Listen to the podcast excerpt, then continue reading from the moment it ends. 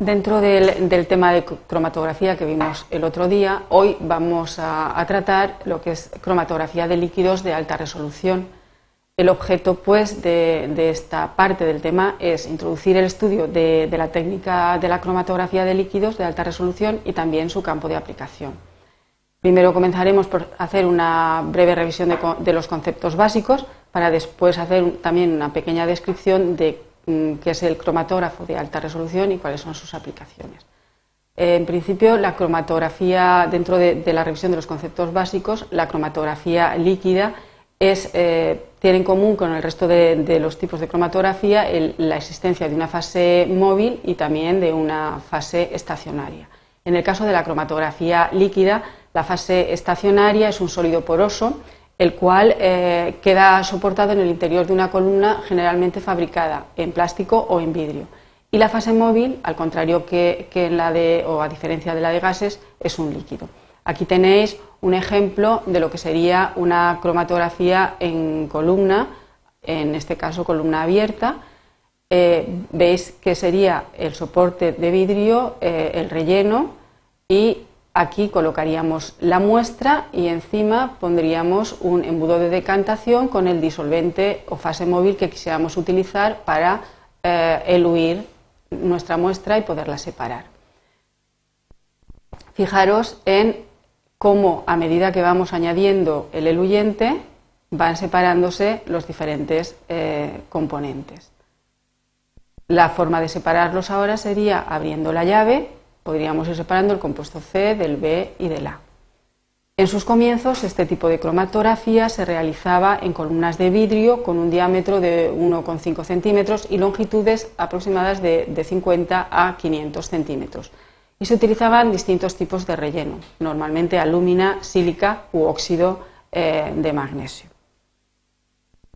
Con la utilización de este tipo de cromatografía que hemos visto anteriormente, se dio la posibilidad de conseguir eh, grandes aumentos en la eficacia de la columna, disminuyendo el tamaño de, la partícula de rellenos mm, en el relleno utilizado.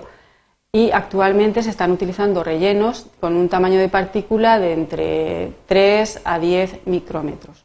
Este tamaño de partícula requiere la utilización de instrumentos muy sofisticados, ya que al ser el tamaño de partícula tan, tan pequeña, eh, exige o el caudal con el que pasa el, eluyente, para que sea óptimo, exige unas altas presiones. ¿eh? Entonces requiere la utilización de otro tipo de instrumentos y, como hemos dicho ya, instrumentos más sofisticados. Eh, la eficiencia de, la columna de separación cromatográfica, en, en, principio, aparte de otros factores, va a depender o está determinada tanto por el tamaño de la partícula de relleno como por el tamaño de la muestra que se utiliza. Aquí, en, este lado de la diapositiva, podéis observar lo que es actualmente un cromatógrafo, un HPLC, un cromatógrafo de líquido de alta resolución. Esto sería la parte de las, bombas, eh, lo que causa la, presión, y, eh, también aquí diferentes tipos de detectores, el detector uh, de array y el detector de refracción. En la diapositiva siguiente vamos a ver un esquema de lo que es el cromatógrafo mm, de líquido de, alta resolución, un HPLC, que nos ha prestado este diagrama Gilbert Packard, y podéis ver aquí cómo tenemos diferentes eh, mm, botellas o, contenedores para colocar los disolventes. También habrá una serie de, filtros para eh, evitar la presencia de, contaminación. de mm, contaminantes en los, disolventes o impurezas y también hay una válvula para mezclar los disolventes, porque hay que comentar que hay veces que la cromatografía se hace solo con, utilizando un eluyente, y entonces se llama elución isocrática, o normalmente eh, utilizando varios disolventes o mezclas de ambos. Y entonces es necesario esa, mezclarlos e incluso podemos eh, conseguir eh, variar las proporciones de esas mezclas. En ese caso, la ilusión se, dice que es con gradiente. Aquí sería pues la válvula de, para mezclar los disolventes y pasaría a la, bomba, que es lo que genera la presión. Pasaría a través de diferentes, eh, de diferentes filtros, aquí que se me va el cursor, luego hasta que llegara a la válvula de inyección, donde se inyecta la muestra y con la misma presión entraría a la columna. De una vez que es eh, realizada o va pasando la muestra a través de la columna, se iría registrando a medida que va saliendo en un detector. En la siguiente podemos ver lo que os he comentado hoy, cómo influye eh, el hacer una elución isocrática o una elución, una elución con gradiente, es decir, cómo influye la fase móvil utilizada en la separación. Fijaros, es la misma muestra, aquí se ha hecho a través, con una eh, elución isocrática empleando metanol agua 50-50 y aquí, sin embargo, se ha hecho con una elución a través, o sea, con gradiente. Se empezó con una mezcla 40-60 eh, metanol-agua y se fue aumentando eh, la cantidad de metanol en, aproximadamente en un 8% por minuto. Fijaros que la resolución es mm, mucho más eh, buena en esta, en esta parte, es decir, en la ilusión por gradiente, puesto que dura menos tiempo y los picos son mucho más altos y estrechos, es decir, están mucho menos ensanchados que en el caso de la elución isocrática, que aparte el tiempo que dura la cromatografía es muchísimo mayor. En cuanto a las columnas y tipos de rellenos, comentar que las columnas eh, que se utilizan en el cromatógrafo de HPLC pues se construyen normalmente en acero inoxidable.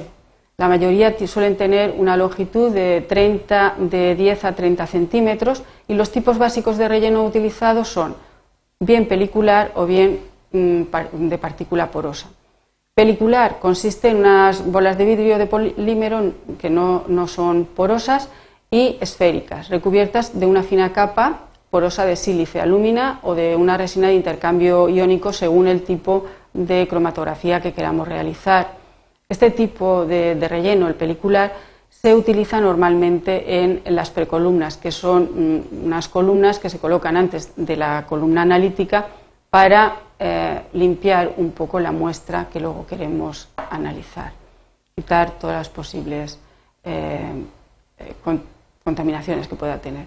Y luego el otro tipo de relleno también muy común es el de partícula porosa que están eh, formados por mm, micropartículas porosas con diámetros entre 3 y 10 micrómetros, son también de sílice, alúmina o de resina de intercambio iónico, aunque las de sílice son las eh, más utilizadas.